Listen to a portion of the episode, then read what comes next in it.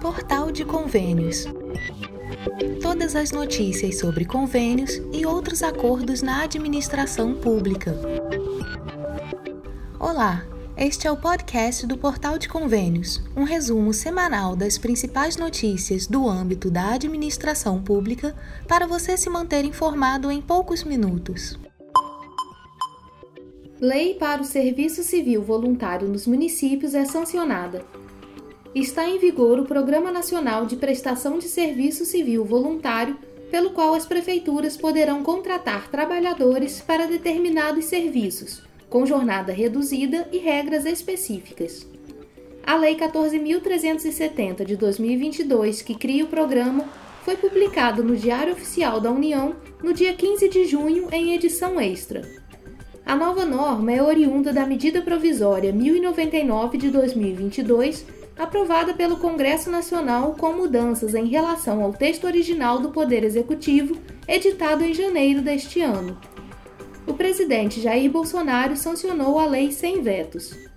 O novo programa é direcionado a jovens de 18 a 29 anos e pessoas com 50 anos ou mais sem emprego formal há mais de 24 meses e pessoas com deficiência as prefeituras poderão contratar pessoal para atividades consideradas de interesse público e que não sejam de atribuição de servidores municipais.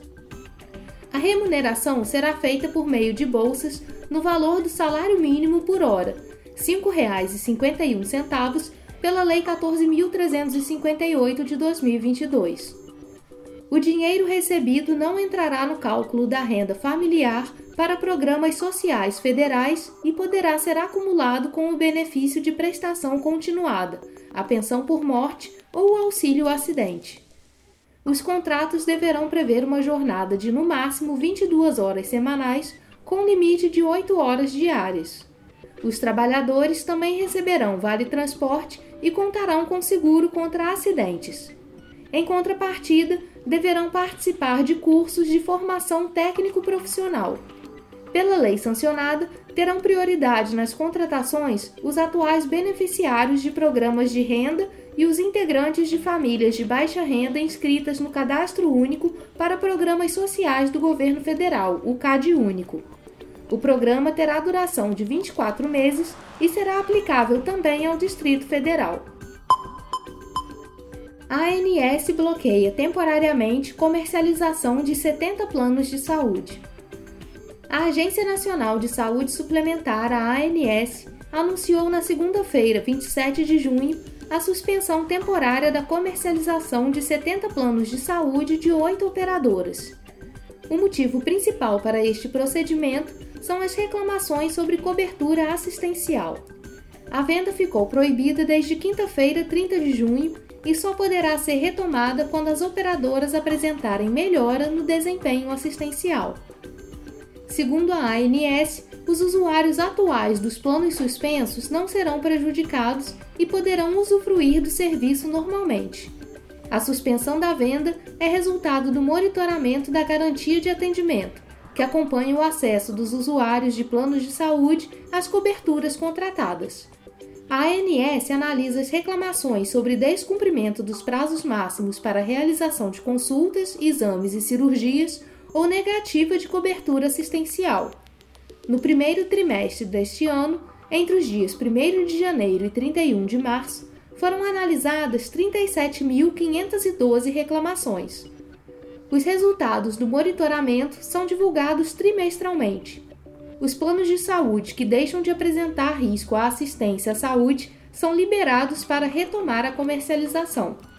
Além dos que tiveram a comercialização suspensa, a ANS informou que quatro planos de três operadoras poderão ser vendidos novamente. A lista completa dos planos suspensos e dos que tiveram a comercialização liberada pode ser acessada no portal de convênios.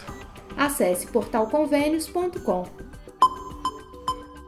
TCU analisa contas do governo federal de 2021. O Tribunal de Contas da União, o TCU, apreciou na quarta-feira, 29 de junho, as contas do presidente da República, Jair Bolsonaro, relativas ao ano de 2021.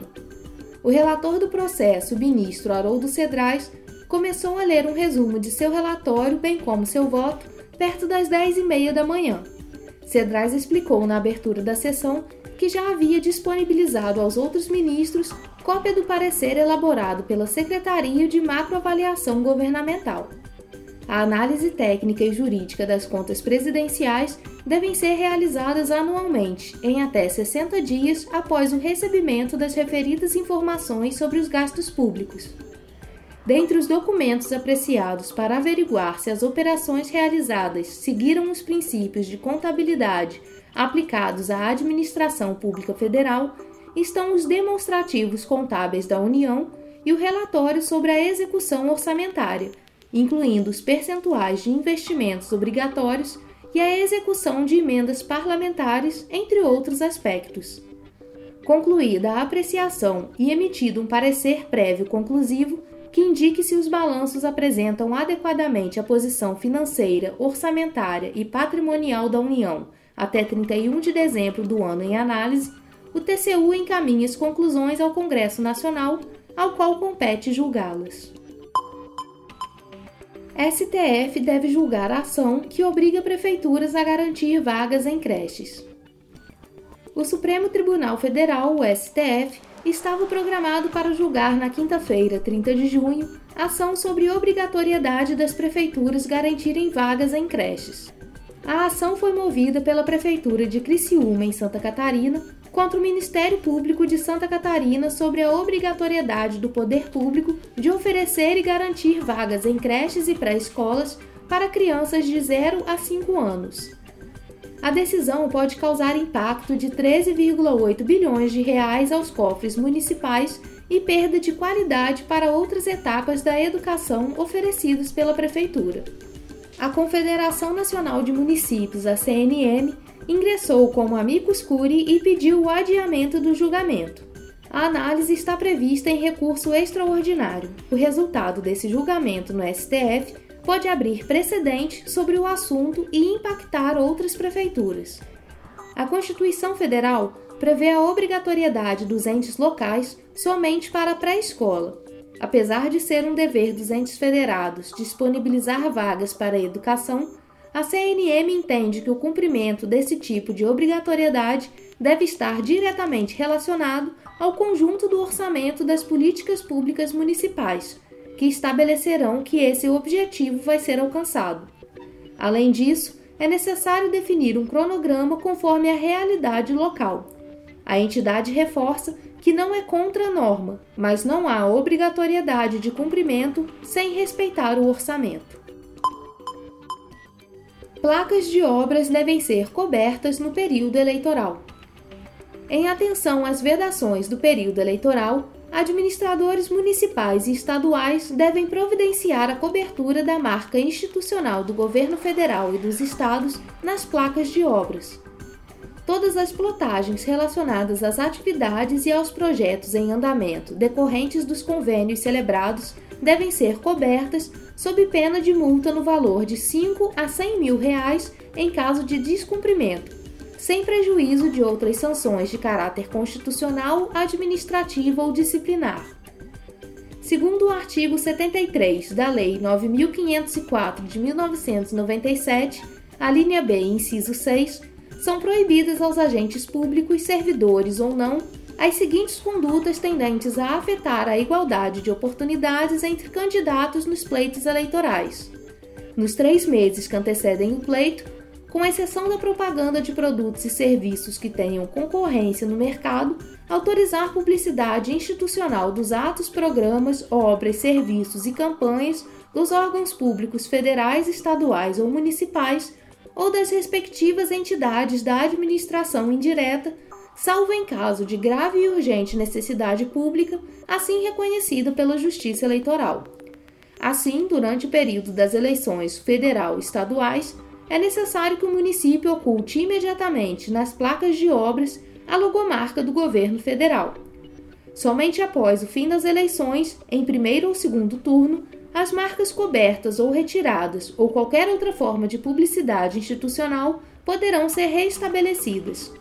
O período eleitoral é compreendido entre o dia 2 de julho de 2022 até a realização da votação do segundo turno, se houver, tanto para as eleições nacionais de presidentes, senadores e deputados federais, quanto para as estaduais de governadores e deputados estaduais ou distritais. Você ouviu mais um podcast do Portal de Convênios, te atualizando sobre projetos, prazos e ações em administração pública. Continue se informando em nosso site portalconvênios.com. Até a próxima!